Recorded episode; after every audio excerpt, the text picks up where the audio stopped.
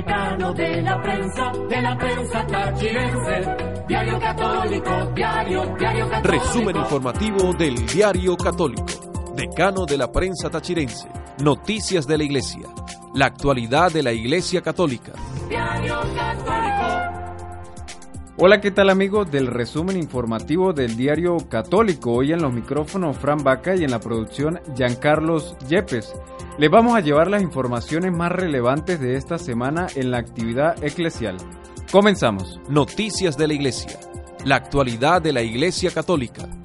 Les comento que ha clausurado el Sínodo de la Amazonía, convocado por el Papa Francisco con el objetivo de analizar y reflexionar sobre el cuidado de la Amazonía y la evangelización de estos pueblos, una mirada profética que devuelve la dignidad de la Amazonía, hoy considerado como el lugar con demasiados pecados ecológicos. Estas son las palabras del Papa Francisco en la clausura del Sínodo.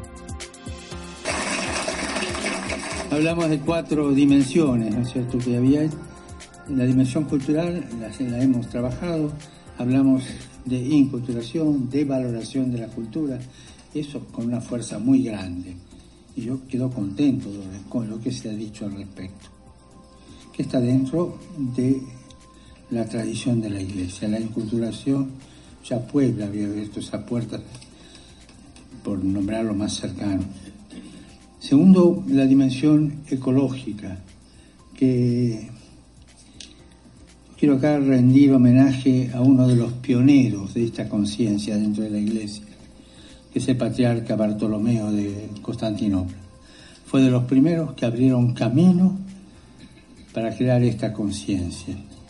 Y después de él, tantos lo han seguido y, y con esa inquietud y cada vez con aceleración de progresión geométrica del equipo de París y siguieron los demás encuentros. Ahí nació Laudato Si como una inspiración en la que trabajó tanta gente, trabajaron científicos, teólogos, pastoralistas. Bueno, esta conciencia ecológica que va adelante y que hoy nos denuncia un camino de explotación compulsiva. Noticias de la Iglesia. La actualidad de la Iglesia Católica. La Iglesia venezolana está pidiendo y clamando la pronta beatificación del venerable doctor José Gregorio Hernández. Esto lo hacen con una ruta del venerable que consiste en promover la virtud heroica de este doctor. La segunda ruta tuvo lugar en Trujillo en el marco de la celebración del natalicio del doctor José Gregorio. El vicepostulador de la causa de beatificación, Monseñor Tulio Ramírez, nos comenta. Verdaderamente, pues eh, muy, mucho mayor, pues la participación de los devotos.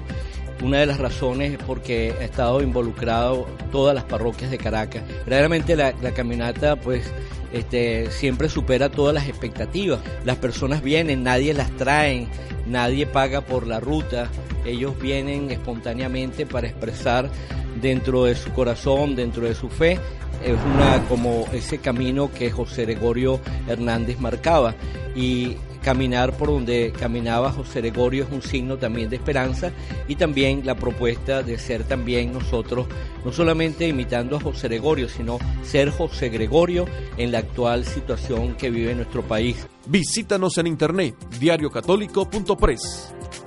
Y en la diócesis de San Cristóbal se acerca la Semana Vocacional. Esta actividad organizada por el Secretario Diocesano de Pastoral Vocacional. El Diario Católico conversó con el director de dicha pastoral, el diácono Daniel Duque. Esto fue lo que nos dijo.